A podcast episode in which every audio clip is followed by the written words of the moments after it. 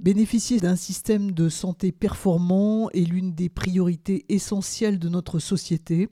L'organisation des soins et l'accès de tous à des soins de qualité, quelles que soient les conditions économiques ou géographiques, sont en effet au cœur des attentes d'une grande partie de la population. Si dans le domaine de la santé en particulier, la recherche fascine par les progrès qu'elle réalise déjà ou par ceux qu'elle laisse entrevoir dans un futur relativement proche, Beaucoup nourrissent cependant la crainte qu'elle ne participe, sans le vouloir, à une médecine à deux, voire plusieurs vitesses. Entre dispositifs technologiques médicaux et réorganisation des soins primaires, quel défi d'aujourd'hui dessine la santé de demain?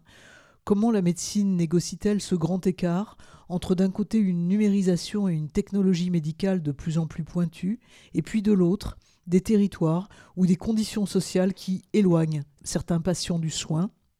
Quelle réponse et quel accompagnement un centre de recherche en ingénierie de la santé peut-il apporter?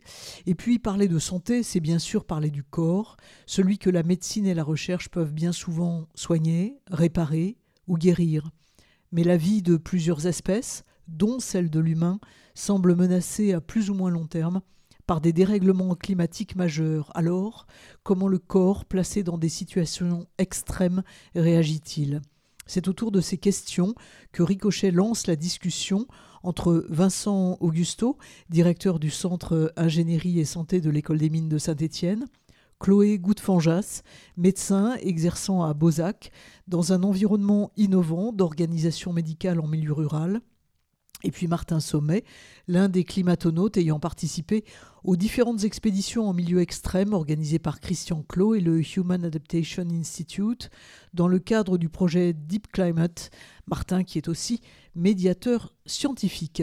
Au fil de la discussion, d'autres voix s'inviteront dans Ricochet, celle de Céline No, pour une chronique en écho à certains thèmes évoqués, et puis aussi celle de Anne, Jérôme, Idoli, Claire, Joël, David, Léonide, Karine, Roxane et Sébastien, dont j'ai recueilli les questions, commentaires et inquiétudes lors de la dernière édition de la Nuit européenne des chercheurs à Saint-Étienne.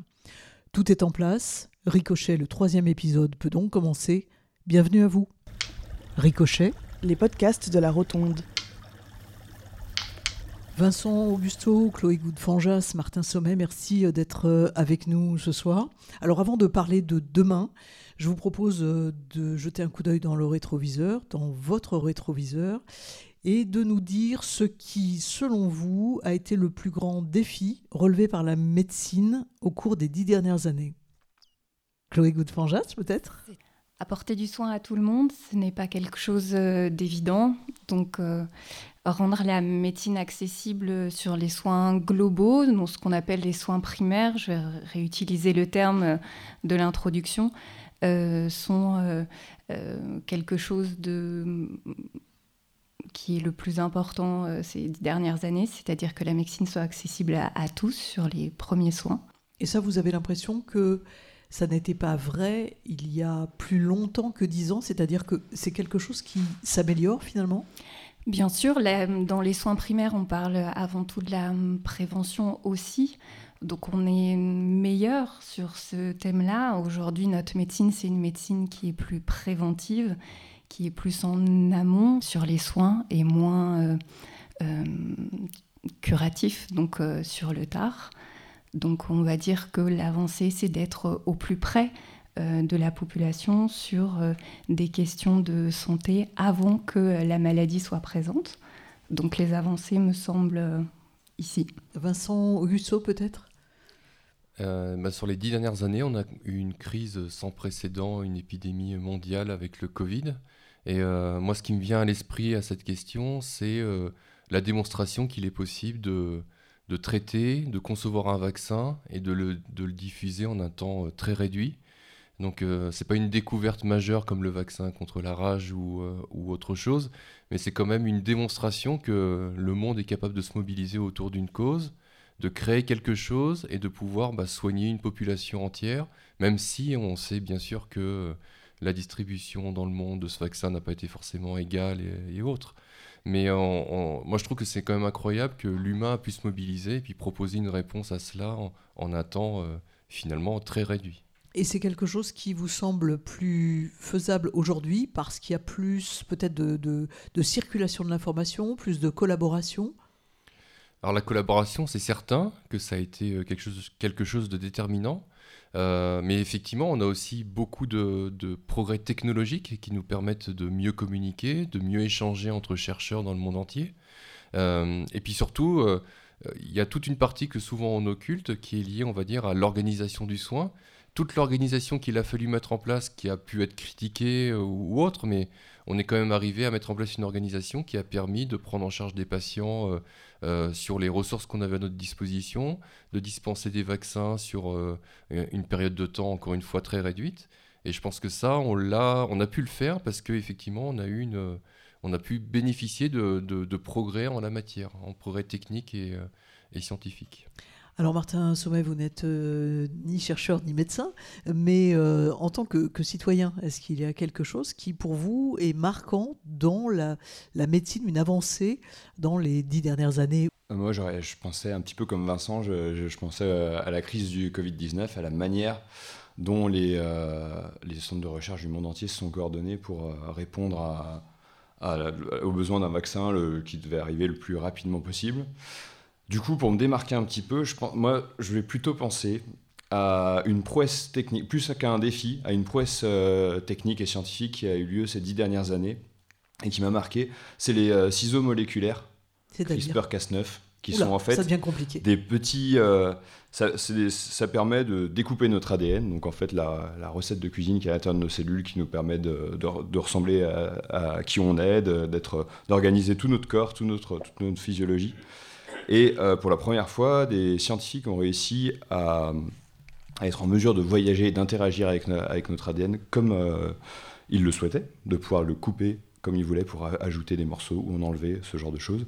Et, ça, je trouve que c'est une immense avancée euh, technologique parce que ça ouvre tout un champ de recherche au niveau de la, thérapie génique notamment, donc plus du soin personnalisé, par exemple pour le traitement des cancers où on va essayer de créer un médicament qui est propre à une seule personne parce qu'il répond qu'à son ADN. Je, vous le fais très rapidement parce que je ne m'y connais pas complètement euh, là-dedans, mais je trouve que ce type d'avancée, comme, ce, comme cette, cette, euh, euh, création-là, a été un défi réussi des dix dernières années en médecine humaine. la santé, le futur, je vis au jour le jour, je me dis, on verra bien comment ça se passe.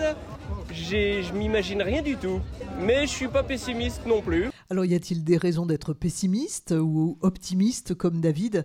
En consacrant une émission au futur de la santé, Ricochet vous permettra, je l'espère, de vous faire votre propre opinion. Si la recherche accompagne bien sûr l'évolution de la santé, c'est par le médecin traitant que chacun et chacune d'entre nous passe pour y avoir accès. Chloé Goudfanjas, vous êtes, comme je le disais, praticienne à Bozac, dans une structure relativement récente qui a pris forme euh, suite au départ en retraite en 2014, je crois, du médecin généraliste de cette commune, une commune de 3000 habitants euh, située en, Haute-Loire. Alors, il s'agit d'une démarche globale et novatrice, animée par trois médecins entourés d'autres professionnels de santé, c'est bien ça? C'est ça. Quand on s'est installé initialement, il faut bien imaginer qu'un médecin généraliste était parti à la retraite et que la population se retrouvait sans médecin. Deux médecins ont essayé de prendre euh, sa suite, mais euh, s'installant seuls, n'ont pas réussi à assumer l'activité euh, pour pouvoir soigner toute la population et se sont trouvés en difficulté et n'ont pas tenu le rythme et ont dû cesser leur activité. Donc on est arrivé dans ce contexte-là à trois médecins avec un projet euh, euh, bien particulier d'association et de, soins pour pouvoir s'organiser, pour nous libérer un maximum de temps médical et avoir le moins de tâches administratives et euh, tout ce qui est inhérent à l'exercice de la médecine générale en libéral, donc d'organisation de, de, cabinet, pour pouvoir vraiment nous concentrer sur du temps médical donc à trois médecins. Euh, nous nous sommes organisés sur le cabinet pour pouvoir assurer une permanence des soins euh, pour nos patients qui puissent avoir accès euh, aux médecins généralistes de 8h à 20h tous les jours et les samedis matins. Donc pour ça, ça nécessitait justement une organisation, une collaboration entre nous. Et nous avons donc usé de, personnel autour de nous pour pouvoir nous aider dans des démarches administratives de gestion du cabinet et aussi par la présence d'un secrétariat euh, sur place et euh, d'un télésecrétariat assez euh, fort pour pouvoir nous aider à réguler les demandes de soins. Et depuis peu, donc, de personnel qui nous accompagne, qui sont des infirmières déléguées à la santé publique, qui sont plus centrées sur des questions d'accompagnement de nos patients, sur euh, des questions de prévention comme le sevrage du tabac, l'éducation thérapeutique sur des maladies chroniques sur lesquelles on peut s'appuyer euh, pour euh, pouvoir apporter le soin le plus complet aux patients. Et nous avons aussi une assistante médicale qui nous accompagne aussi, qui est notre bras droit pour pouvoir nous aider dans la consultation avec le patient, mieux l'accueillir, mieux récupérer toutes les informations qui gravitent autour de lui. C'est-à-dire que vous êtes dans une maison de, santé, une maison médicale en fait. Euh, c'est ça, vous êtes dans un bâtiment que vous partagez à plusieurs? On est dans une maison de santé. Alors les maisons de santé, c'est, euh, ça correspond au bâtiment dans lequel euh, peuvent se retrouver plusieurs professionnels médicaux, paramédicaux, et qui partagent les locaux avec une volonté d'échange. donc nous sommes dans une maison de santé et nous avons au sein de cette maison de santé créé ce qu'on appelle une maison de santé pluriprofessionnelle. Nous avons établi un projet de santé avec certains professionnels de cette maison de santé pour la patientèle du médecin, euh, avec des projets de santé qui euh, euh, sont censés s'adapter aux problématiques de la patientèle et du territoire. Et ce projet de santé est validé par l'ARS. Il nous donne droit à des aides de la sécurité sociale pour pouvoir nous aider à mettre en place au sein de notre maison de santé et pour nos patients des projets d'accompagnement, de santé publique, et euh, d'investissement dans du matériel, des outils pour pouvoir nous coordonner, pour mettre en place des logiciels euh, qui nous permettent d'échanger des documents entre l'infirmière et le kiné, pour euh, modéliser nos échanges, mettre en place des réunions de concertation pluriprofessionnelles, des temps d'échange sur nos patients. Alors vous disiez tout à l'heure un médecin euh, qui part en retraite, un autre qui tente de reprendre, qui n'y arrive pas. Et aujourd'hui, il faut trois médecins pour remplacer un médecin. Est-ce que ça veut dire que la charge de travail a changé? Est-ce que c'est le métier qui a changé? Est-ce que c'est la démographie aussi euh, de cette partie du territoire qui a changé? Il y a beaucoup de facteurs. La démographie évolue, c'est certain, on augmente en termes de population. Le soin évolue. Nous avons un transfert des compétences qui se fait aujourd'hui. Les spécialistes deviennent hyper spécialistes et nous, les médecins généralistes, récupérons une bonne part de ce qui hier était géré par les spécialistes. L'exemple le plus simple, c'est la pédiatrie, par exemple, la gynécologie médicale. Aujourd'hui, sur les territoires euh, ruraux comme les nôtres, nous n'avons plus accès à des pédiatres, à des gynécologues. Donc notre activité s'est beaucoup plus diversifiée. Nous faisons tous les suivis de pédiatrie, euh, les suivis gynécologiques. Nous avons aussi d'autres euh, d'autres soins où on s'est développé, par exemple l'échographie. Nous avons aujourd'hui une activité d'échographie clinique ciblée, c'est-à-dire que nous faisons un petit peu d'échographie dans nos cabinets. Pareil, ça nous prend un peu plus de temps. C'est-à-dire que vous avez l'équipement pour Nous avons l'équipement euh, pour, tout à fait. Nous sommes formés pour. Donc ça, c'est un premier élément. Je crois que notre soin est plus complet, de meilleure qualité peut-être. Et on a une plus grande démarche de prévention, comme je le disais en introduction. Nous sommes beaucoup plus centrés aujourd'hui pour aller euh, auprès de la population, essayer de dépister les informer sur euh, des problématiques euh, de santé publique comme voilà, les dépistages de cancer, le tabac. Quelle est la réaction de, vos patients? Parce que finalement, ça change certainement de ce qu'ils avaient connu auparavant. Je, pense aux plus anciens, évidemment, qui avaient l'habitude de ce, ce, médecin traitant. Vous arrivez avec d'autres pratiques, une autre façon de concevoir votre métier en imaginant la prévention plus que le curatif, c'est ce que vous expliquiez. Est-ce que ça crée des peurs? Est-ce que ça génère quelque chose de particulier? Les anciennes générations sont habituées à une relation avec leur euh, médecin, comme on dit, assez paternaliste, assez unique, un lien assez euh, fort.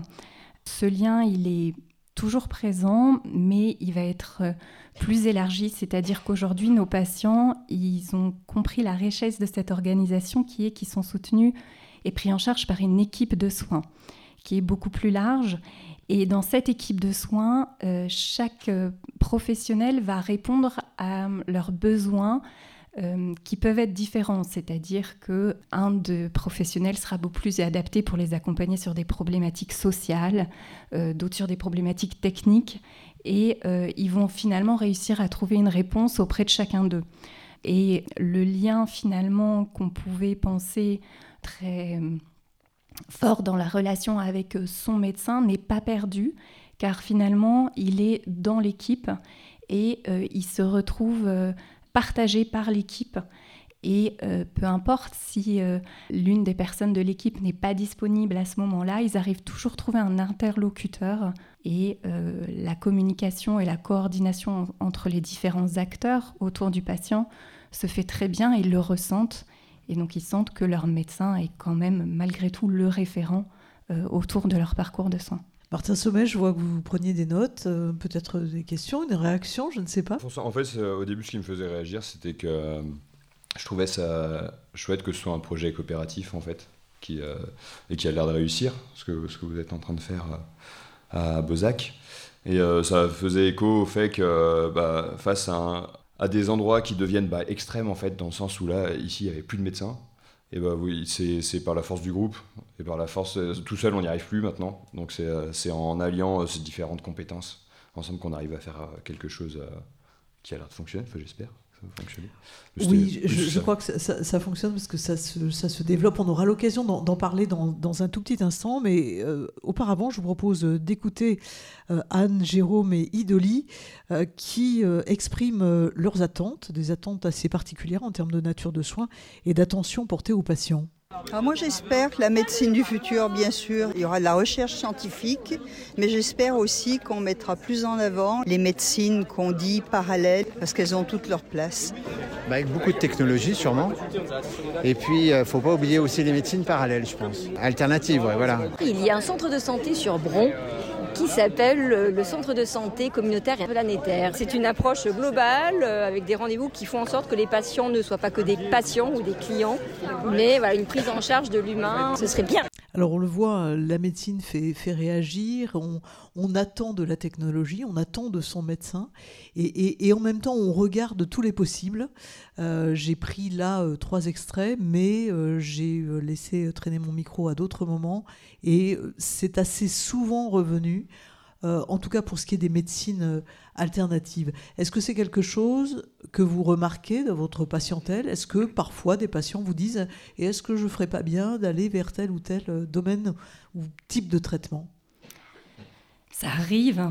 Euh, ça me pose tout de suite question en me disant euh, s'ils ont besoin d'aller chercher quelque chose ailleurs, c'est peut-être qu'on n'est pas justement à la hauteur du soin qu'ils attendent de nous pour aller chercher des réponses dans des médecines parallèles.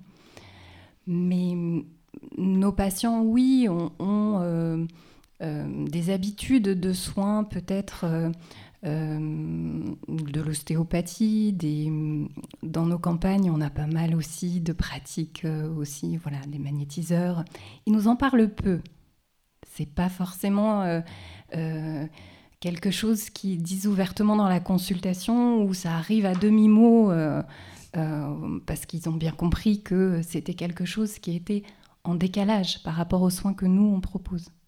Maintenant, j'ai du mal à évaluer justement euh, quelle est la quantité de médecine parallèle utilisée par mes, par mes patients. Hein. Alors, Martin, tout à l'heure, disait euh, ça a l'air de, marcher. La preuve que, ça marche, c'est que vous avez accompagné d'autres médecins dans une commune proche et que vous êtes actuellement en train d'en installer d'autres. Je crois que ce sont des jeunes médecins qui sont passés par euh, votre euh, installation, votre maison de santé et vos pratiques qui les ont finalement eux aussi rassurés en se disant pourquoi pas nous? Et vous partagez avec eux une même façon de travailler, vous les aidez aussi en mutualisant les, moyens au plan du secrétariat, vous faites appel à une, une personne pour manager l'ensemble. Est-ce que vous êtes médecin? Est-ce que vous êtes maintenant aussi entrepreneur finalement? Oui, alors en s'installant en libéral, on a forcément ce côté entrepreneur. Je crois que notre métier aujourd'hui de médecin généraliste souffre cruellement d'un manque d'attractivité. Et euh, pour avoir été euh, il n'y a pas très longtemps sur les bancs de la faculté de médecine, j'ai eu du mal à me reconnaître, à avoir envie de m'installer euh, lors de mes différents stages et quand j'ai vu les pratiques qui étaient celles de mes maîtres de stage à l'époque. Aujourd'hui, ce qu'on propose, c'est vraiment arriver à exercer justement en équipe avec euh, des échanges permanents entre les différents médecins, paramédicaux, professionnels de santé ou autres métiers qui apparaissent comme les assistants médicaux. Et on sent vraiment une réflexion commune autour du patient et plus du tout un isolement dans le, dans le soin du patient. et ça, c'est très important. On a un métier très, très, lourd d'un point de vue émotionnel. On est euh, de plus en plus euh, soumis à euh, des attentes de nos patients, des exigences et un soin de plus en plus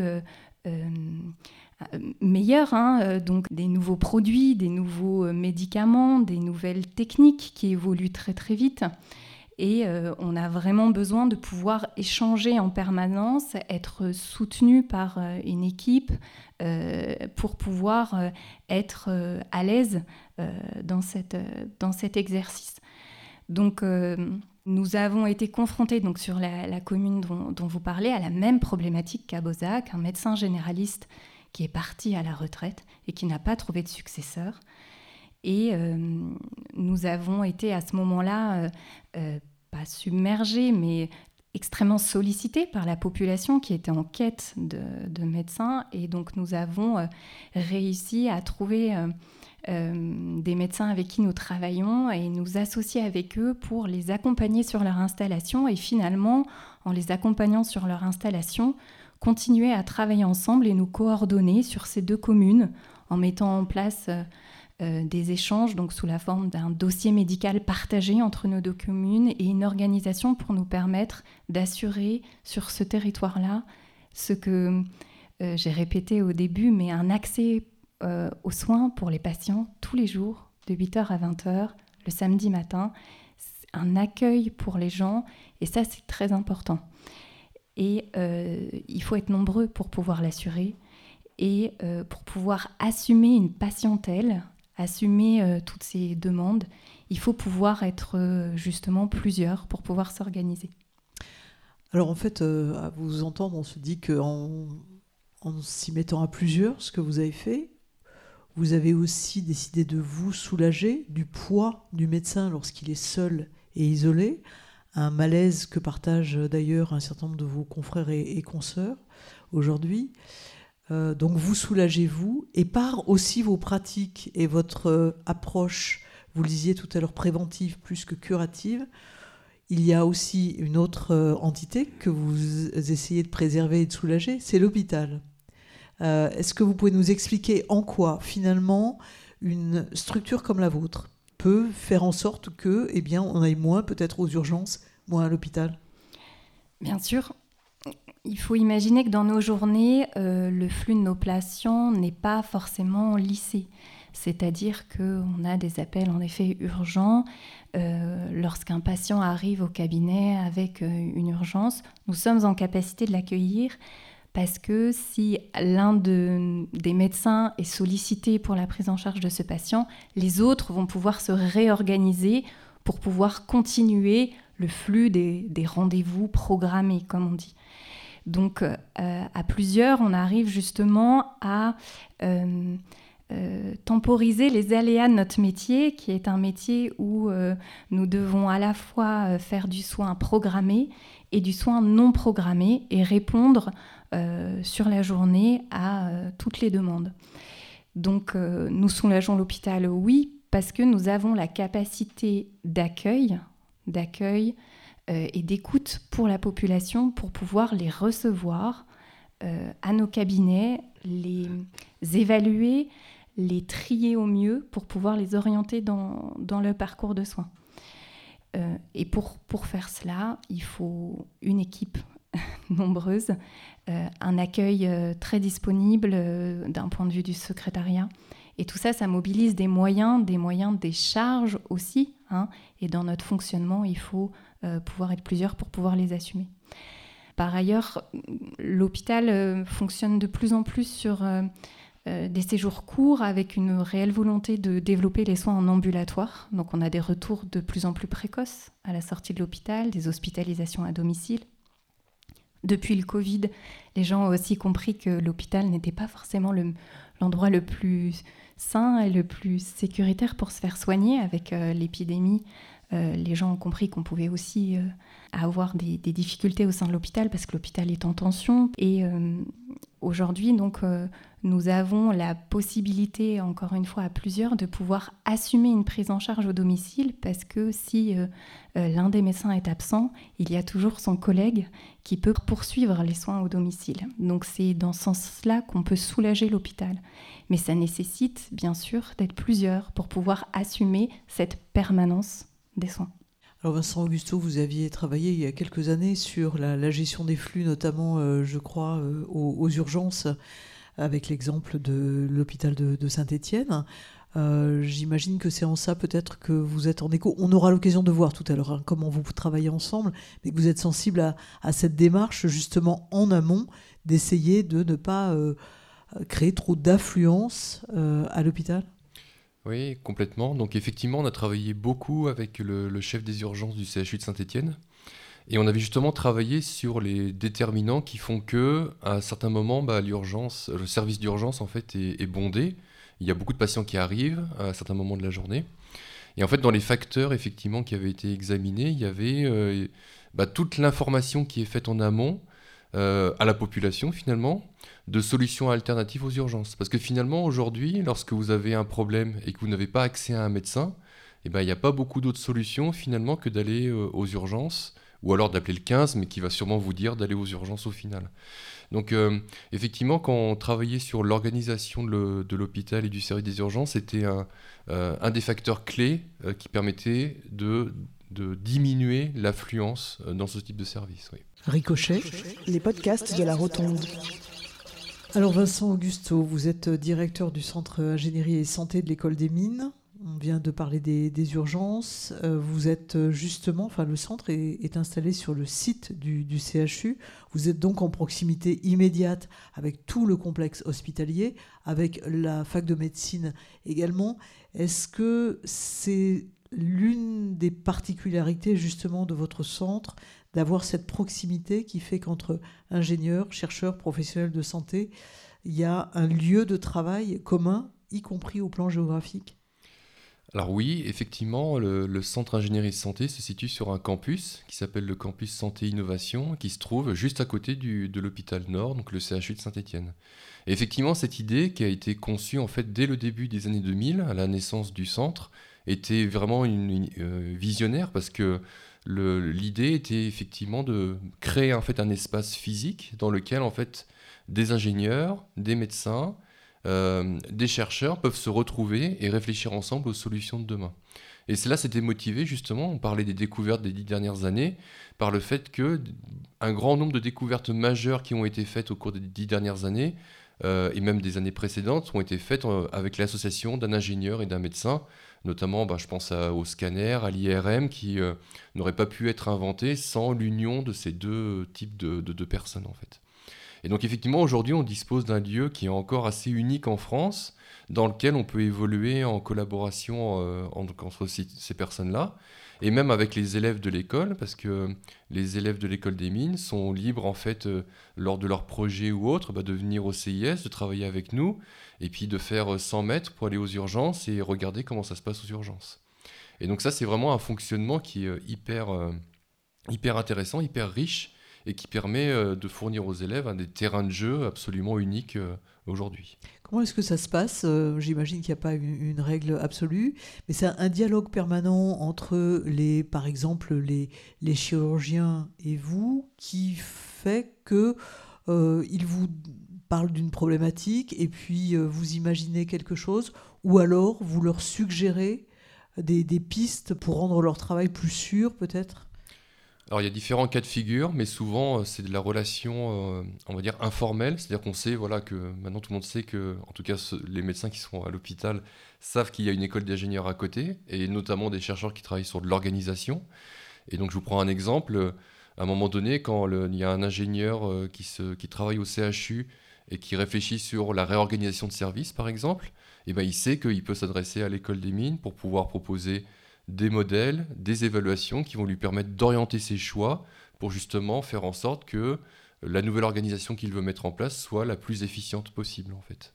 Donc je dirais que ça vient par plusieurs canaux, mais c'est essentiellement, on va dire, le, le fait qu'on a la connaissance qu'on est sur le même lieu, et puis aussi qu'on a, on a des lieux de rencontre finalement sur le campus, qui permet de faire naître ces, ces collaborations et ces projets. Alors là, vous avez parlé d'organisation ou de réorganisation. Euh, il y a d'autres axes de, recherche euh, au Centre Ingénierie Santé. Est-ce que vous pouvez nous en présenter quelques-uns? Oui, je vais essayer de faire simple. En fait, euh, au Centre Ingénierie Santé, on a quatre axes de recherche. On a un premier axe qui va traiter de tout ce qui est en lien avec la biomécanique. Donc la biomécanique, c'est quoi? C'est comment euh, en fait les muscles, par exemple, lorsqu'on va porter une chaussette de contention ou une ceinture lombaire. Euh, donc ça, ça va être une thématique euh, que l'on développe notamment avec des industriels locaux qui travaillent sur les textiles médicaux. On a une deuxième thématique sur les nanoparticules et leur impact sur le corps humain, c'est-à-dire que quand on respire des fumées nocives, quand on fume ou autre, et eh ben, il y a un impact sur les poumons.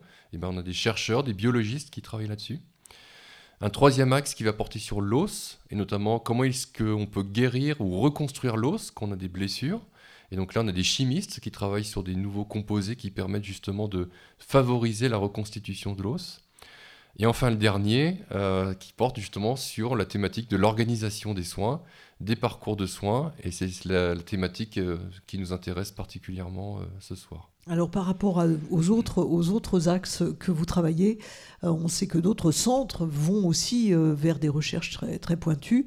Est-ce que c'est un peu chacun chez soi pour arriver le premier, je veux dire, sur le, podium, ou est-ce qu'il y a une collaboration pour peut-être accélérer les recherches?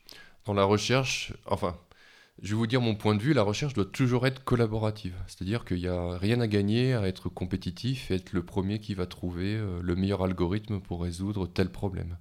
Euh, après, c'est vrai qu'on est toujours poussé euh, à la publication, à, toujours avoir des, résultats dans ces domaines-là.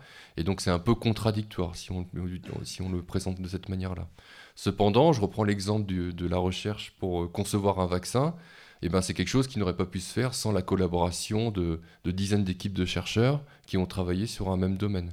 Et là encore, sur les projets que l'on développe aujourd'hui avec le CHU, on va regarder l'état de nos compétences et on va se dire, bah, tiens, il nous manque telle compétence, eh ben, on va aller la chercher euh, chez les collègues qui vont travailler dans ce domaine-là ou autre.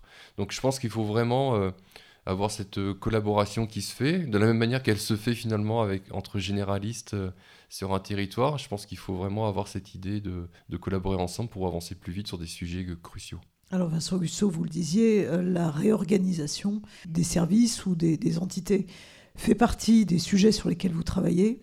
C'est dans ce sens que vous êtes rapproché de, de Beauzac. Comment est-ce que ça s'est passé? J'avais notion que l'école des mines avait un centre d'ingénierie de la santé et euh, on se on passe beaucoup de temps justement à réfléchir au sein de notre cabinet comment mieux se réorganiser, euh, qui doit faire quoi. Euh, comment... Parce que vous sentez des lacunes, c'est ça en fait? Bien vous, sûr. Vous percevez des, dysfonctionnements, du moins des choses qui pourraient être améliorées? On sent que dans nos journées, beaucoup de temps peut euh, manquer d'efficience, voilà, et que aujourd'hui, malheureusement, on ne peut pas perdre de temps parce qu'il y a toujours plus de personnes à soigner et on doit augmenter en qualité. Euh, donc euh, nos réflexions du quotidien sur euh, comment justement organiser nos consultations pour pouvoir mieux accueillir les personnes, comment faire en sorte qu'on ne perde pas de temps dans notre consultation, que nos dossiers soient bien tenus. Nous a à nous demander s'il y avait des personnes pour nous aider à, réfléchir à tout ça. Et euh, le Centre d'ingénierie des mines de Saint-Étienne propose des projets menés par les étudiants sur différentes euh, voilà, thématiques. Et donc, on, a simplement envoyé par euh, mail qui on était et nos problématiques organisationnelles. Voilà. Ce qui nous a amené à nous rencontrer pour pouvoir lancer ces projets avec les étudiants sur deux problématiques là actuellement qui sont, comme on a dit, essayer de mieux organiser notre cabinet avec les différents professionnels qui sont dans le cabinet, mieux répartir les tâches de chacun pour le parcours du patient et réfléchir à des outils numériques nouveaux comme euh, une application, une tablette qu'on pourrait mettre en salle d'accueil qui nous permettrait de commencer à récupérer des informations sur euh, le patient ou de commencer à pouvoir euh, lui divulguer une information de prévention qui, encore une fois, fait partie de notre métier. Vincent Rousseau, comment est-ce que ça se passe concrètement? On a compris que des étudiants là étaient en charge de réfléchir à ces, ces problématiques. Alors effectivement, pour répondre à la question, euh, moi, j'aimerais bien insister sur le fait que dans le centre ingénierie santé, puis donc euh, dans, ce type de recherche, on est vraiment attaché à appliquer une recherche de, euh, terrain. C'est-à-dire que l'idée derrière tout cela, c'est qu'on ne va pas développer des projets de recherche pour faire uniquement du, pur académique ou de la théorie, mais l'idée, c'est aussi d'apporter des solutions concrètes d'avoir un impact sociétal finalement au travers de ce que l'on développe dans la recherche. Ça vient aussi de notre appartenance en tant qu'école des mines à, un ministère de, l'industrie qui vise à, voilà, à proposer des solutions qui vont être concrètes. Et donc, pour répondre à la question, en fait, quand on arrive euh, sur ce type de problématique, donc déjà, c'est des problématiques qui nous parlent parce que ça répond à des enjeux de société sur lesquels nous, notre mission en tant que, que chercheurs, c'est aussi de répondre. Et donc euh, l'idée, en fait, après, c'est de construire un projet avec les personnes qui nous le demandent pour pouvoir essayer de regarder comment est-ce qu'il est possible de proposer des solutions concrètes dans des temps plus ou moins longs. Donc là, par exemple, on commence avec des projets avec des étudiants de l'école des mines qui vont travailler pendant quelques mois sur une, première brique en fait de réponse à ces questions-là. Et l'idée après, c'est de pouvoir co-construire finalement des projets et de regarder comment est-ce qu'on va pouvoir les résoudre sur le long terme. Et donc avec ces étudiants, bah, effectivement, oui, l'idée c'est que nous, on est là pour les guider, pour leur donner les idées. Donc c'est notre métier en fait d'enseignant euh, euh, à côté du métier de chercheur, c'est de leur dire, bah voilà, euh, sur ces problèmes d'organisation, allez voir par exemple ce qui se fait dans l'industrie, parce qu'il y a beaucoup de similarités. Vous allez trouver de, la littérature, vous allez trouver des exemples. Et l'idée, c'est de les guider effectivement pour aboutir à une solution utilisable par les médecins. Ça implique aussi du tâtonnement est-ce que vous allez tester des choses, réajuster? Bien sûr, alors le tâtonnement, on le fait déjà. Hein. Depuis qu'on s'est installé, euh, la manière dont on travaille a déjà beaucoup évolué. Nous avons euh, travaillé à tâtons en se, en se, questionnant à chaque fois comment on peut faire mieux. L'idée avec le travail euh, des mines, c'est d'arriver à être moins dans le tâtonnement quand même et plus formaliser les choses de manière euh, construite et scientifique. Ouais, c'est exactement la réponse que j'allais apporter, c'est que justement, l'idée c'est de plus tâtonner et d'arriver à essayer d'avoir une, une, réponse euh, formelle à un problème bien défini. Et en fait, c'est intéressant parce que c'est symptomatique aussi de, d'expérimentation ou de choses qui ont été lancées par le, les précédents gouvernements ou autres sur des innovations en santé qui n'ont pas forcément toujours été bien pensées dès le début et où justement, à cause d'un tâtonnement, eh ben, on n'est pas arrivé à les mettre en place, alors que l'idée n'était pas forcément mauvaise à la base. En fait. Ce qu'on attend aussi de ce partenariat, c'est l'évaluation vraiment de notre travail aujourd'hui pour pouvoir évaluer la qualité de ce qu'on fait et vérifier que notre organisation est bien la bonne. Vincent Augusto, vos, domaines de recherche sont notamment la, la recherche opérationnelle, la simulation et l'intelligence artificielle l'intelligence artificielle qu'évoquent Claire et Joël. J'ai du mal à m'imaginer le métier de médecin dans 10 ans. Je pense qu'il va changer et qu'il faut qu'on s'adapte au fur et à mesure avec le, le progrès, le numérique, l'intelligence artificielle.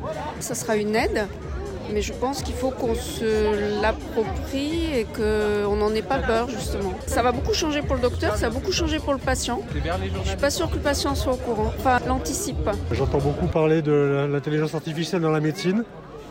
Donc il y a beaucoup de buzz là-dessus, mais je ne me fais pas une idée très claire de comment ça va se mettre en œuvre et l'impact que ça a sur les individus. Avec le numérique et l'intelligence artificielle, le métier de médecin va changer, nous dit Claire qui pense qu'il faut aussi préparer le patient. Quel impact cela va-t-il justement avoir sur le patient? C'est ce que demande Joël. Alors, vos réponses à tous les deux, Vincent peut-être en tant que chercheur, intelligence artificielle et médecine généraliste, ou médecine d'une façon plus large, on en entend parler, effectivement, ce qui est dit est très juste. On ne sait pas trop finalement vers quoi ça nous mène. Je vais vous donner une vision euh, de ce que ça peut être. En fait, l'intelligence artificielle, en préambule, on dit on ne sait pas ce que c'est, on ne sait pas trop ce que ça va apporter. Moi, j'aime bien dire que l'intelligence artificielle, c'est ni plus ni moins que des, statistiques qui nous permettent de mieux exploiter des données qu'on a euh, à disposition, en fait. C'est-à-dire qu'aujourd'hui, on a des données qu'on accumule parce qu'on est informatisé, les cabinets sont informatisés aujourd'hui, et du coup, on est capable d'avoir une rétrospective et donc une vision sur ah bah tiens, ce patient-là, ce traitement avait marché, et aujourd'hui en face de moi, j'ai quelqu'un qui a à peu près les mêmes symptômes. L'IA, j'exagère un petit peu, mais ça apporte finalement pas beaucoup plus que ça. Je pense que la vision que, que, ces outils peuvent apporter, c'est vraiment plus que prédire ou remplacer le médecin, c'est une aide à l'organisation en fait. C'est-à-dire comment est-ce que ces outils vont permettre de simplifier la vie de ceux qui l'utilisent, comme euh, le grand public finalement, enfin vous et moi, euh, apprécions d'utiliser euh, Google sur le téléphone parce que ça simplifie plein de choses ou des, outils de streaming ou autre en fait.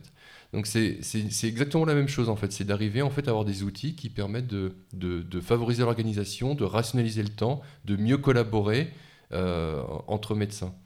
et donc en fait, je pense qu'il faut aller vers ce, type d'application et essayer de vraiment de faire comprendre aux gens que bah, oui, le, le médecin ne sera jamais remplacé par une machine parce qu'on on voit que c'est impossible. Alors le médecin ne sera pas remplacé par une machine, mais Claire le dit, le métier de médecin va changer. Il change pas vraiment dans le fond, il change dans la manière de, de, de le réaliser. On utilise déjà de l'intelligence artificielle dans notre cabinet. Par exemple Par exemple, euh, un logiciel euh, qui nous permet pour le coup euh, d'être beaucoup plus dans le lien avec notre patient, puisque la problématique dans nos consultations, c'est d'arriver quand même à réussir à bien prendre note de tous les échanges qui se passent au moment de la consultation et à pouvoir les conserver dans un dossier patient, dossier patient qui a beaucoup de valeur parce qu'il va nous permettre de suivre euh, le parcours du, patient. Tous les intervenants qui vont avoir des questions sur le patient vont se référer à ce dossier. Donc c'est vraiment un élément central dans la prise en charge du patient et nous avons le devoir d'avoir une tenue euh, parfaite de ce dossier. Il peut nous permettre d'ailleurs euh, d'extrapoler des données, d'aller chercher sur des problématiques de prévention en récupérant voilà, des catégories de personnes à partir de ce dossier patient. Donc il y a beaucoup de choses qui vont se passer par le dossier patient. Mais en quoi est-ce que ce dossier patient fait appel à, l'IA J'y arrive. D'accord. nous, sommes dans notre consultation avec notre patient, dans un échange, nous avons beaucoup d'informations à capter et nous devons les intégrer à ce dossier. Euh, nous sommes très mauvais secrétaires. Euh, les vieux médecins généralistes griffonnaient sur un bout de papier. Aujourd'hui, on travaille sur l'ordinateur et on doit intégrer ces données dans un logiciel. Euh, L'IA se positionne aujourd'hui pour nous aider à ce niveau-là. c'est un outil, par exemple, qui peut permettre de capter l'échange entre le médecin et le patient. et à la fin de la consultation, générer un compte-rendu de notre consultation. Donc, pour pouvoir faire une note dans le dossier et l'intégrer, euh, les différents éléments importants, les antécédents du patient ou euh, certaines problématiques euh, de suivi qui sont à, bien noter dans le dossier comme certains types de dépistage, il va pouvoir directement l'intégrer dans le dossier patient. C'est-à-dire que si je comprends bien, je viens chez vous mhm. pour une consultation, mhm. je suis quelque part enregistré dans ce que je dis. Mhm. Alors déjà, est-ce que je suis informé de cet enregistrement? On informe de l'enregistrement. Après l'enregistrement, il n'y a pas de... Euh, l'enregistrement est tout de suite éliminé à la fin de la consultation. Le compte-rendu qu'il en ressort est un compte-rendu... Euh, voilà, il n'y a aucun nom de patient, c'est complètement... Euh, on, ne réutilise pas ces données. Et est-ce que, entre ce que je vous dis aujourd'hui et ce que je vous ai dit il y a trois mois, le logiciel fait des liens finalement qui vont peut-être guider vers une pathologie ou vers un, traitement Pas encore. Pas encore, mais ça pourrait, ça devrait. Pas encore. Alors aujourd'hui, voilà, il est vraiment là pour nous aider dans l'échange avec notre patient, pour pouvoir être, faut imaginer, plus euh, les yeux dans les yeux avec notre patient, dans l'échange, dans l'examen, et ne pas avoir à voilà, noter toutes les informations qui sont, qui sont échangées à, ce moment-là. Le, patient, alors c'est ce que disait Claire, je crois, le patient n'est pas, informé, n'anticipe pas. Est-ce que vous avez l'impression que cette, culture doit être entreprise justement d'informer le patient, de peut-être le rassurer sur ces outils qui sont peut-être aussi fantasmés finalement? Oui, il n'y a pas de. Enfin, les données ne sont pas euh, utilisées euh, euh, contre lui. Les, choses restent assez simples. Je, de, nombreux outils d'intelligence artificielle sont autour de nous. malgré tout, les choses sont, sont, cadrées et dans notre métier, nous avons un devoir de secret médical. Nous sommes assez, euh, comment dire, formés et euh, déontologiquement euh, vigilants sur le contenu des consultations. Donc c'est vrai que les données médicales sont très sécurisées. Oui, Vincent. Oui, enfin, je voulais rebondir parce que je trouve que c'est un très bon exemple cet outil. Je, peux donner une anecdote. J'étais chez le médecin parce que je suis un peu malade aussi la semaine dernière. Et euh, j'ai compté le nombre de fois que nos regards se sont croisés. Ils se sont croisés deux fois, quand je suis rentré et quand, je quand, j'ai, quand payé, en fait. Et en fait, parce que la personne, enfin le médecin, était euh, tout le temps en train de, rédiger son rapport pendant que je parlais et poser les questions, même sans me regarder, en fait. Et je trouve ça assez ironique qu'un outil d'IA qui enregistre, hein, c'est vrai, hein, ce qui se passe dans la consultation, puisse permettre de rapporter du lien entre le médecin et le patient. Et ça, je trouve que c'est euh, incroyable cette histoire en fait, d'avoir de pouvoir euh, arriver à cela. Donc euh, je pense que les gens en fait peuvent comprendre, pour répondre à la question initiale, ils peuvent comprendre effectivement ce qu'est l'intelligence artificielle. On, peut vraiment la démystifier en plus assez simplement, c'est vraiment pas très compliqué d'y arriver. Et on l'a vu pendant le Covid en fait, toute la population est devenue scientifique du jour au lendemain. Tout le monde connaissait The Lancet, enfin des, revues scientifiques. Donc je pense qu'on on est vraiment capable de de, dire à tout le monde comment ça fonctionne et qu'est-ce que ça peut apporter en toute simplicité. Tous les médecins ont accès à, l'IA ou utilisent l'IA ou est-ce que certains, euh, j'ai envie de dire, font un peu de la résistance? Alors, les outils sont tout nouveaux, hein. il faut dire ce qui est. Euh, ce logiciel, il, est là en France depuis le début de l'année. Euh, c'est une entreprise française. Il y en a beaucoup d'autres qui arrivent sur le marché. Notre métier aujourd'hui est un terrain de jeu très intéressant pour les entrepreneurs. Donc euh, ces outils sont tout nouveaux et commencent à se développer au sein des cabinets. Nous utilisons d'ailleurs des objets connectés aujourd'hui, voilà, des plateformes de, de télé-expertise qui, sont toutes récentes, hein, il faut dire, qui ont été, avec le Covid, justement, énormément développées et mis en avant. Mais euh, c'est des outils qui sont très récents, donc qui commencent euh, petit à petit à rentrer au sein des, cabinets, mais ce n'est pas la majorité des pratiques aujourd'hui. Alors on a parlé de dispositifs euh, médicaux, de technologies de, pointe, d'intelligence artificielle, des avancées porteuses d'espoir bien sûr, mais aussi d'inquiétudes comme l'expriment Karine, Roxane et Sébastien. Les délais sont de plus en plus longs pour se faire soigner, donc la détection des maladies est de plus en plus longue, la prise en charge est de plus en plus longue. Donc euh, oui, très très inquiète par rapport à ça. Quand on voit au niveau recherche tout ce qui est fait, à quelle vitesse ça avance, c'est impressionnant. Ce qui m'inquiète moi plutôt sur l'avenir, c'est pas scientifique, hein, c'est politique, c'est de plus en plus on voit une différence de, de, prise en charge en fonction des moyens des gens et que euh, je me dis que de toute façon il y aura plus en plus de technologies, de, de enfin, on fait des progrès fabuleux mais je me dis que petit à petit, tout ce qui est très très technologique, qui va coûter très cher, va être réservé à une minorité de la population. Moi, je suis juste usager des hôpitaux.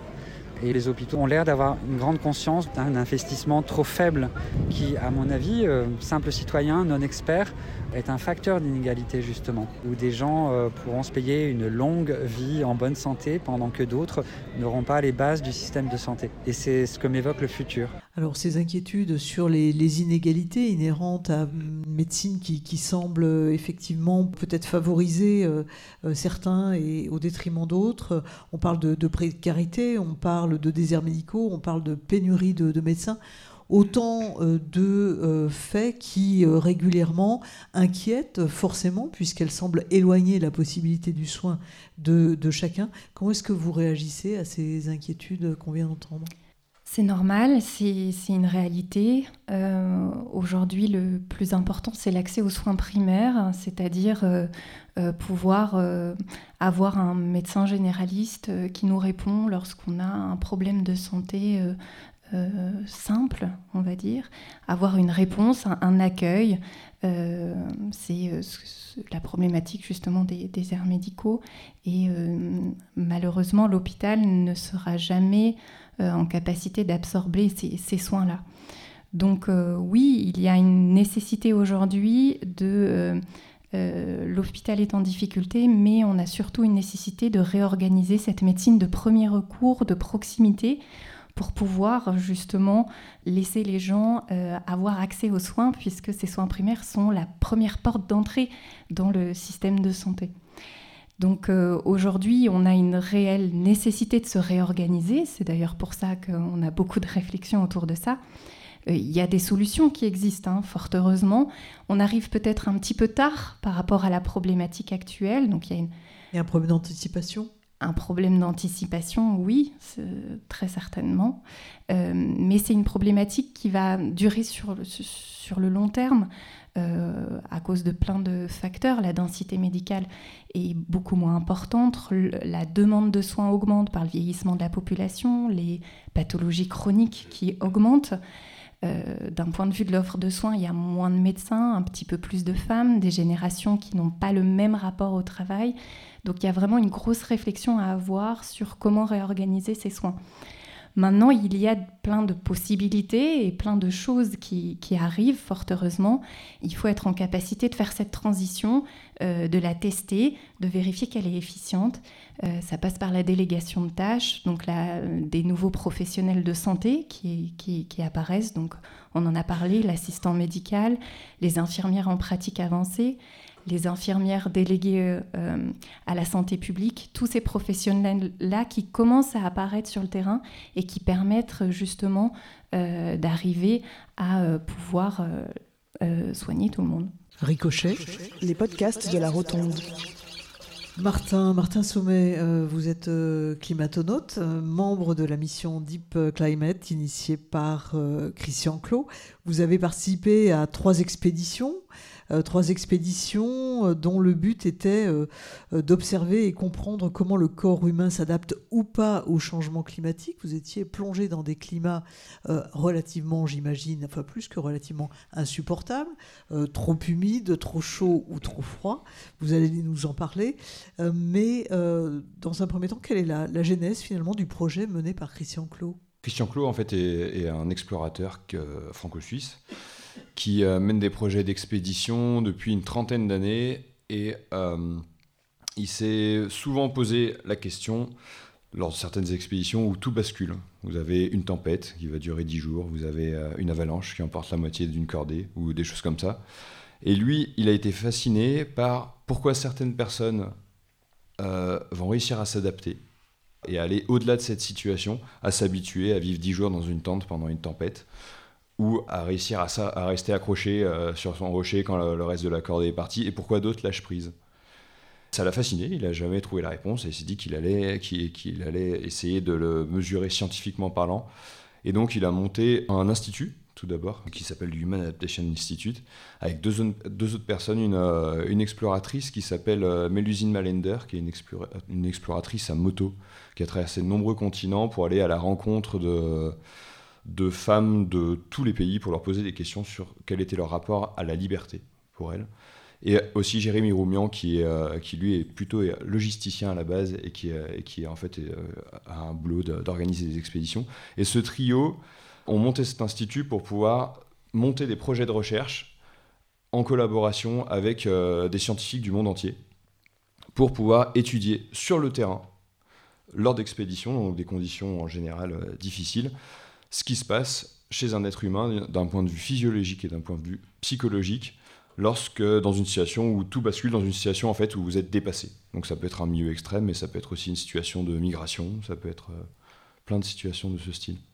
Ça veut dire que quand vous partez, euh, vous, avez, vous êtes muni de capteurs. Comment, comment ça se passe, cette transmission d'informations à tous ces scientifiques qui vont observer? Alors, avant chacune de, nos traversées, chacune de nos expéditions, on avait tout d'abord des examens qui se passaient à l'Institut du cerveau et de la moelle épinière qui est à Paris, à l'hôpital de la Pitié-Salpêtrière. Et on avait tout un ensemble de protocoles euh, scientifiques qui nous prenaient 3-4 jours, donc parmi lesquels euh, il y avait des tests sportifs, il y avait des, euh, IRM pour avoir une idée de, l'état de notre cerveau à un instant T, mais aussi pour réaliser quelques tâches dans l'IRM pour, voir, pour avoir une approche fonctionnelle de ce qui se passait dans notre cerveau à, à, ce moment donné. Et on, faisait à nouveau ces mêmes protocoles après les expéditions. Mais le but du jeu des expéditions, c'était aussi de faire de la recherche sur le terrain. Donc on partait avec un ensemble de, de matériel euh, divers et variés. Alors ça allait de simples questionnaires qu'on avait sur une sorte de smartphone qui nous suivait partout, à des patchs qu'on se collait sur le front pour mesurer nos ondes cérébrales pendant notre sommeil par exemple, ou des choses comme ça, à des gélules, des petites gélules qu'on avalait et qui nous donnaient euh, bah, l'évolution de notre température centrale en temps réel euh, sur le terrain. Et on avait aussi des protocoles un petit peu plus lourds qui nécessitaient de temps en temps qu'on s'arrête dans les expéditions. On était en général toujours en, évolution. En gros, on avançait 4 jours et pendant une journée, on s'arrêtait pour faire des protocoles plus lourds qui nécessitaient des ordinateurs. Par exemple, ça pouvait être des tâches cognitives pour euh, étudier nos capacités à nous projeter dans l'espace, nos capacités à, réaliser des tâches plus ou moins difficiles, plus ou moins, plus ou moins rapidement. Est-ce que, est -ce que la chaleur allait avoir un rôle sur, sur notre vitesse à réaliser telle ou telle tâche? Et donc voilà, donc ça nous prenait la journée. Et après, on repartait pendant 4 jours, et ainsi de suite. Donc c'est comme ça qu'on a fait les protocoles. On a cassé beaucoup de matériel. Alors il faut savoir que c'est des protocoles qui n'existent pas, qui n'existaient pas à l'époque, et que la quarantaine de scientifiques qui ont travaillé sur le projet, euh, je crois que ça fait 9 labos en tout, ont créé des instruments qu'on a nous testés, qu'on a beaucoup cassés, donc euh, en Amazonie, le premier milieu, on a cassé énormément d'instruments. Donc on est revenu en, en, Amazonie, on a dit bah voilà, ça, ça n'a pas marché, ça, n'a pas marché. Ils les amélioraient entre-temps pour avoir quelque chose de plus robuste. Quand vous dites euh, on partait, vous étiez... Qui partait finalement? Alors, on était, en fait, on était 20 volontaires. 10 hommes et 10 femmes, euh, âgés de 27 ans pour la plus jeune qui était étudiante, à 52 ans pour la plus âgée qui était, qui était joaillière. Donc on était des représentants de la société civile. Pourquoi des représentants de la société civile? Parce qu'en fait, des études en milieu extrême, il y en a quelques-unes qui ont été faites, mais toujours sur des gens très spécialisés. Des alpinistes, des militaires, euh, ou des astronautes, des gens qui étaient surentraînés là-dessus. Et, donc, euh, c'est un, des, euh, un des avantages du projet de recherche et de ce projet d'expédition scientifique qui a été monté par l'Human Adaptation Institute en collaboration avec plein de scientifiques. C'est justement de prendre des représentants, des gens lambda en fait, même si on n'était pas tant que ça, parce qu'on était tout à fait un petit peu entraîné pour. il fallait qu'on ait une condition physique de base pour pouvoir intégrer ce, projet de recherche. Mais en, en, tout cas, on vient de de la société civile, on a plein de métiers différents. Et euh, l'idée d'avoir 10 hommes et 10 femmes, c'est que souvent, euh, bah, en recherche scientifique, surtout dans ces milieux extrêmes, ce sont que des hommes qui sont étudiés. Alors qu'en fait, bah, 50% de l'humanité, c'est des femmes, 50% c'est des hommes. Et, euh, donc, bah, bah, l'idée, c'est qu'on ait aussi des données et de pouvoir comparer aussi ce qui se passe entre, dans le cerveau d'un homme, dans le cerveau d'une femme pendant, face à un climat extrême, et s'il y a des similitudes, des différences on a fait la récolte de données. Donc euh, imaginez 20 personnes qui, ont monitoré quasiment en permanence pendant bah, plusieurs mois, les, plusieurs mois dont ont duré les, expéditions. Chaque expédition a duré une quarantaine de jours, un petit peu moins. Donc c'est une quantité astronomique de données qui, euh, qui va prendre au moins 1 à 3 ans à être euh, analysée avant qu'on ait, voilà, qu'on ait les premiers résultats. Donc le temps de la science est long. Nous, on a été des volontaires, en fait, on a prêté notre corps à la science pour faire cette récolte de données. Euh, et, maintenant aux scientifiques de jouer et d'en tirer des, conclusions. Alors vous avez été dans trois milieux. Milieu très humide, Amazonie, environnement très froid, la Laponie. C'est ça. Et très chaud. On était dans, le désert du Nefoud en Arabie Saoudite. En Arabie Saoudite. Est-ce que vous vous êtes rendu compte qu'il y a des choses qui étaient quand même très compliquées? Ou au contraire, d'autres qui vous semblaient pas si terribles que ça? Ce qui a été facile, je dirais que plus facile que ce que je pensais, c'était de m'adapter euh, au milieu, dans le sens où de prendre des habitudes de fonctionnement dans chacun des milieux, en tout cas pour ma part, je parlerai pour, ce que j'ai vécu à titre personnel, pendant 2-3 jours, j'étais complètement dépassé. Parce que j'avais tout simplement pas d'habitude, pas de... Je m'étais jamais retrouvé dans des milieux de ce style-là.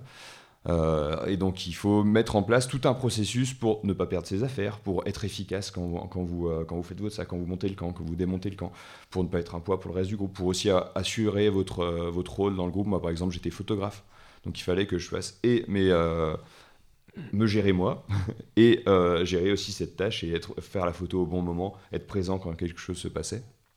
Donc ça, très difficile les deux, trois premiers jours, mais en fait, très vite, on commence à prendre des habitudes, on commence à trouver une forme de confort dans, cette, dans cet inconfort parce que on sait où faire sécher ses affaires pour, voilà, pour avoir des petites affaires sèches, on sait à quel moment manger pour être un petit peu mieux, enfin, on, on, apprend à gérer.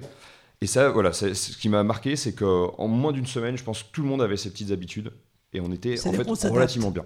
On, arrive à s'adapter d'une façon ou d'une autre. On arrive à avoir des habitudes. S'adapter, après, je dans, au long terme, je ne sais pas. Et c'est là que c'est difficile, c'est que je me suis rendu compte que dans certains milieux, quasiment dans tous en fait, je, je, ne sais pas si je me suis adapté vraiment physiologiquement et psychologiquement parlant, parce que j'ai eu le sentiment de perdre des points de vie tout au long des expéditions. C'est-à-dire? De, de, On va dire que j'étais à 100% de, de points de vie en arrivant, on va dire 98 parce que j'avais pas très bien dormi les nuits, euh, les nuits euh, avant les, les, expéditions.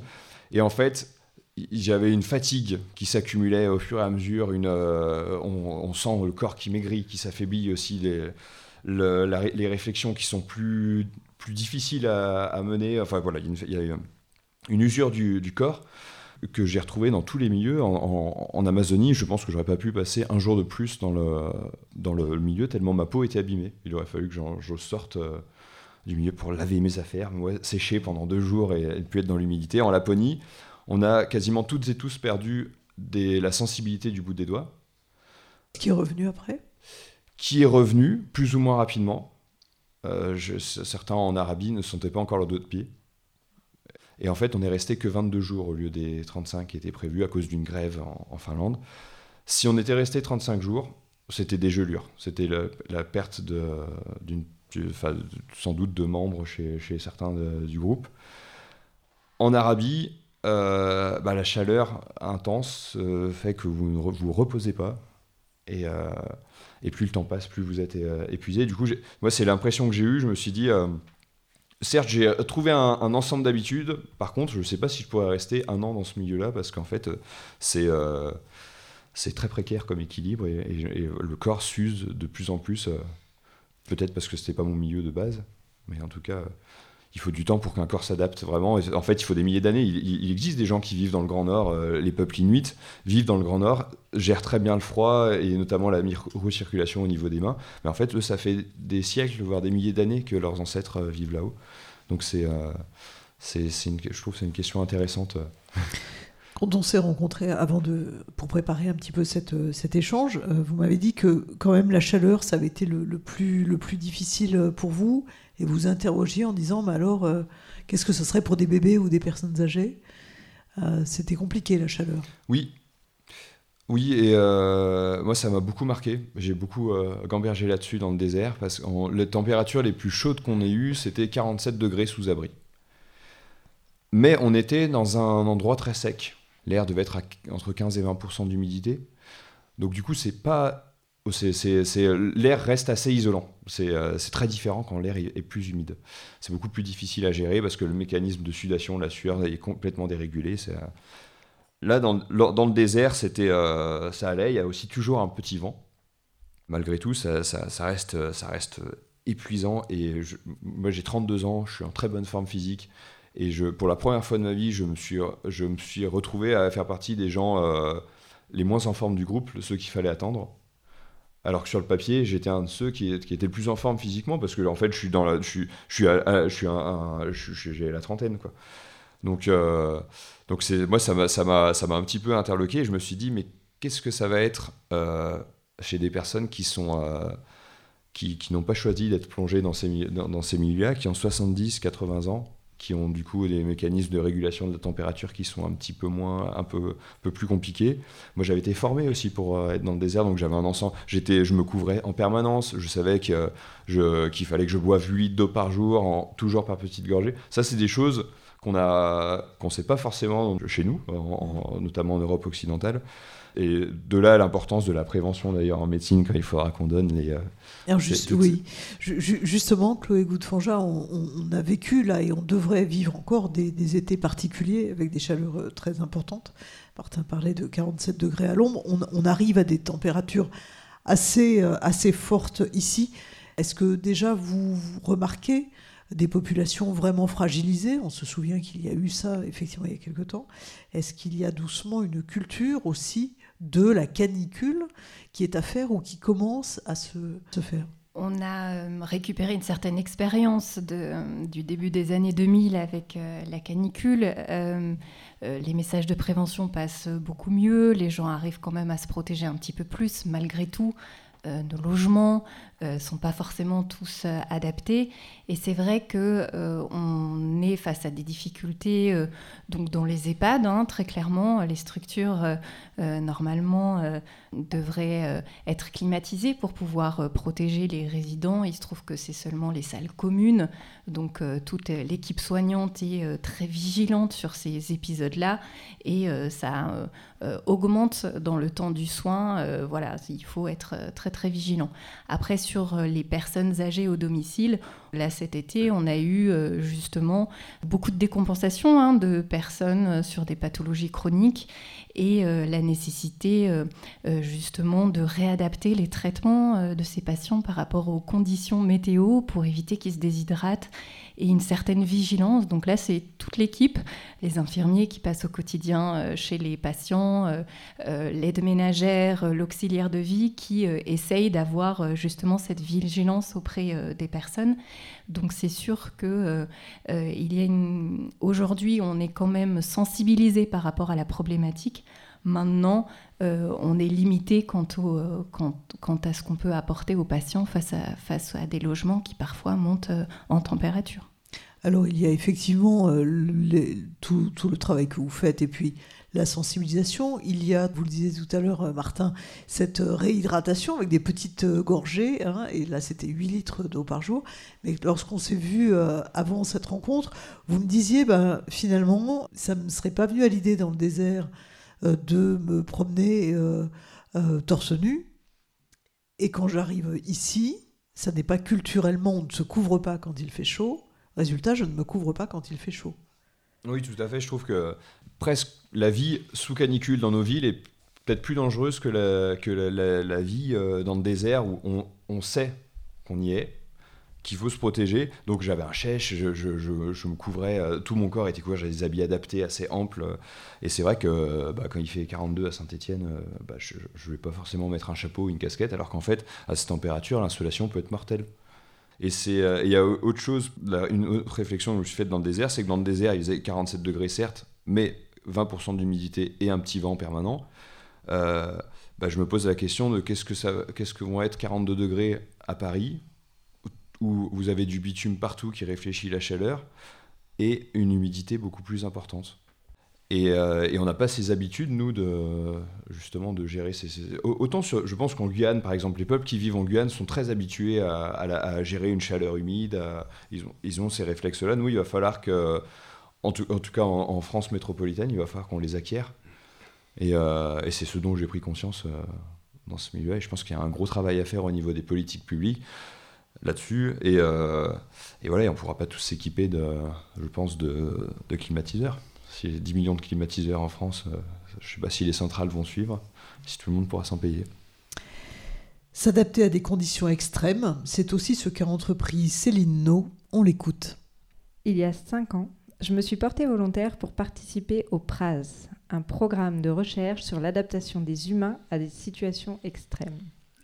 L'idée, nous mettre pendant plusieurs mois dans un quotidien où nos besoins primaires ne sont pas respectés et voir ce qui se passe. J'ai commencé par la phase de préparation, où l'on fait des examens réguliers pour vérifier que tout est OK.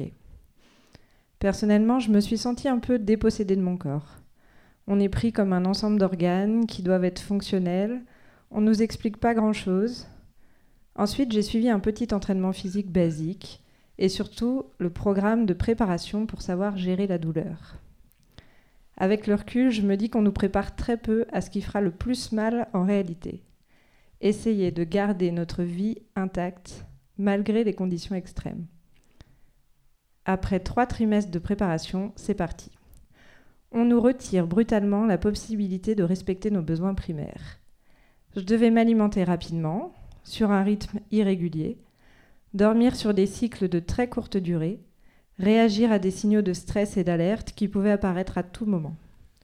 Il y avait des sirènes qui hurlaient, parfois pendant de longues minutes. Une partie de mes membres était immobilisée ou utilisée pour les instruments de recherche et d'analyse. Il fallait se débrouiller au quotidien avec un seul bras, parfois zéro. Ce qui m'a le plus marqué, c'est qu'alors même qu'on en vient à oublier d'aller aux toilettes, alors même que la base de la pyramide de Maslow s'effondre, on essaye d'agir comme si de rien n'était. Notre vie doit continuer coûte que coûte. Et le programme nous pousse à ça aussi, à reprendre une vie normale deux mois après son démarrage.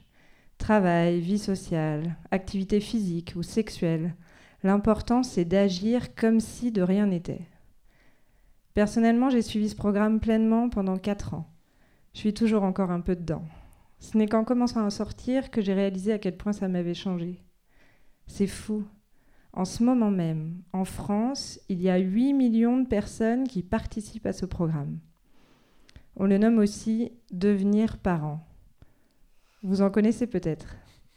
Finalement, c'est très banal tout ça. On est entouré de participants, de parents de jeunes enfants. Tellement banal qu'on en oublie à quel point ce sont souvent des mois de vie avec un côté extrême. Moi, j'ai deux filles. Chacune est une réserve sans fin de tendresse et de câlins au quotidien. Elles m'apprennent à devenir une meilleure adulte. Alors ça peut paraître choquant et déplacé de les comparer à un milieu de vie extrême. Mais je voulais dédier cette chronique à tous les parents de jeunes enfants, et particulièrement aux mamans, qui sont des héroïnes du quotidien, dans un pays où pendant les huit premiers mois de grossesse, et après deux mois et demi avec un être totalement dépendant, il est bon de se montrer en forme, au travail et dans la vie, comme si de rien n'était. Merci beaucoup Céline pour cette, euh, cette chronique, peut-être euh, qui vous a fait réagir, non? J'imagine que vous étiez un peu interpellée au début, mais de quoi nous parle-t-elle?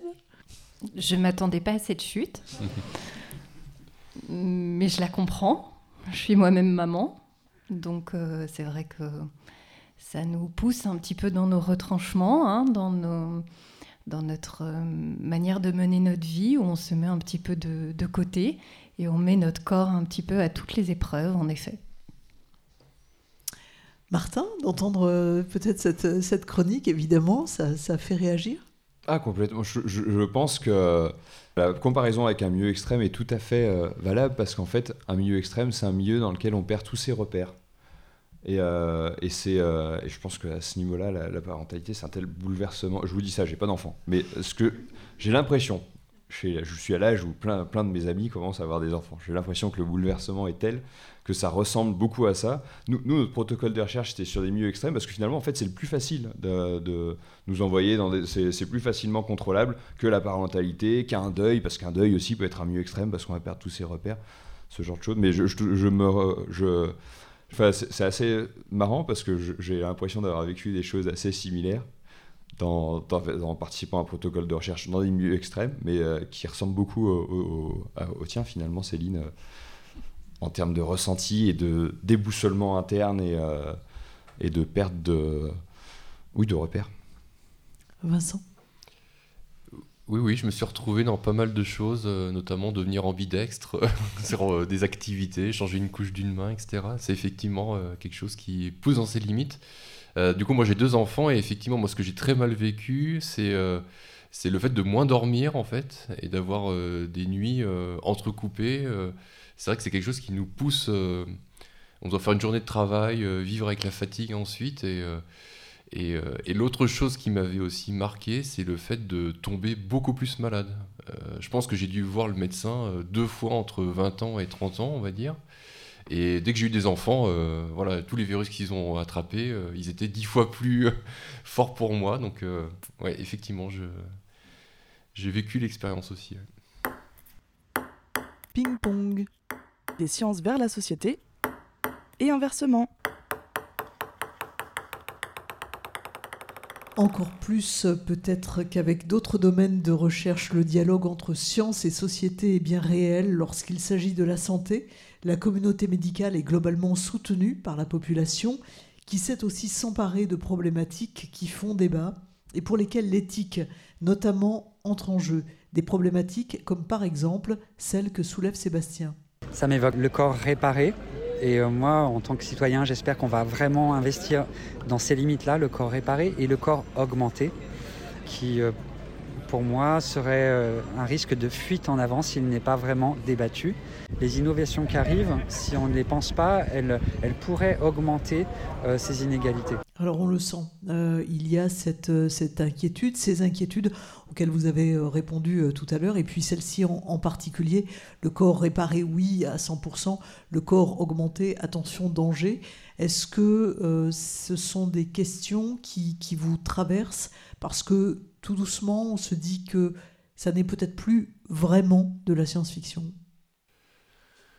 Corps augmenté, moi, ça me fait penser ce qui est fait par exemple du côté de Grenoble pour développer des exosquelettes pour faire euh, remarcher des personnes voilà, qui, sont, euh, qui sont paralysées. Et, euh, et, pour moi, les deux, en fait, les deux concepts sont pas compatibles et même au contraire sont même plutôt liés. C'est-à-dire que l'augmentation, ça va être pour moi la suite finalement de d'une réparation, mais à un niveau bien sûr plus avancé en fait.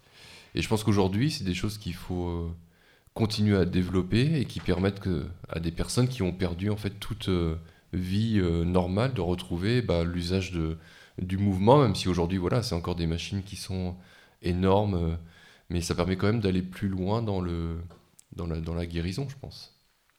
Chloé Goutte-Fanjas tout dépend là où on l'applique. Le problème, c'est l'application. Ben, bien sûr qu'il y a beaucoup de pathologies euh, auxquelles on peut apporter des solutions, des, réponses sur des pathologies fonctionnelles ou beaucoup plus complexes en neurologie, euh, et des choses se développent. Donc, il y a du bon à prendre dans tout, il y a des dangers dans tout. Il faut euh, pouvoir l'encadrer, mais ça serait dommage de, de le laisser de côté. Martin? Pour moi très honnêtement, je, je me demande si euh, ces craintes pour, pour l'humain augmenté, on joue pas à se faire peur avec ça. Parce que j'ai le sentiment que les, euh, que les priorités dans quelques années, notamment vivre dans un monde à plus 2 degrés, plus 3 degrés, plus 4 degrés, seront plus des, de la médecine d'urgence ou de la, en tout cas de la, médecine de catastrophe, où il faudra gérer beaucoup de, bah, par exemple, une canicule avec un afflux massif de gens euh, dans, le, dans les centres hospitaliers. je pense que peut-être que ça va mettre en, arrière-plan peut-être cette médecine augmentée. Et, je, je, sais, je me trompe peut-être, hein, sans doute, c'est mon point de vue à moi. Mais je j'ai pas vraiment peur de ça parce que d'autres choses me font plus peur. Et d'autres défis me font plus peur au niveau médical dans les prochaines années que ce qu'une technologie qu'on ne maîtrise pas encore tout à fait pourrait hypothétiquement apporter, alors que par contre il y a des choses qui, vont, qui ne sont plus hypothétiques, qui vont arriver, qui sont des défis immenses pour, euh, pour l'humanité. Nous avons commencé Ricochet avec l'optimisme de David. Je vous propose de terminer cette nouvelle émission en laissant la parole à Léonide, qui, à 12 ans, synthétise en 5 mots ce que serait pour elle un beau projet pour la santé de demain. Moins de prise de sang. Alors, moins de prise de sang, est-ce que c'est possible euh, Voire plus du tout de prise de sang? Pourquoi pas? Euh, On va peut-être réussir à inventer un outil qui évite euh, cet acte qui peut être douloureux, émotionnellement difficile et plein de. Mais surtout à 12 ans, je pense. Surtout, à 12 quand on est petit. oui, surtout quand on est petit. Je vous remercie infiniment tous les trois, Chloé euh, Goutte-Fanjas, Vincent Augusto et, Martin Sommet. Merci euh, d'avoir participé à, cette euh, rencontre, à cette émission. Merci à Céline No pour sa chronique, aux personnes qui ont bien voulu nous dire quelques mots lors de la nuit européenne des chercheurs consacrée justement au futur, futur au, pluriel.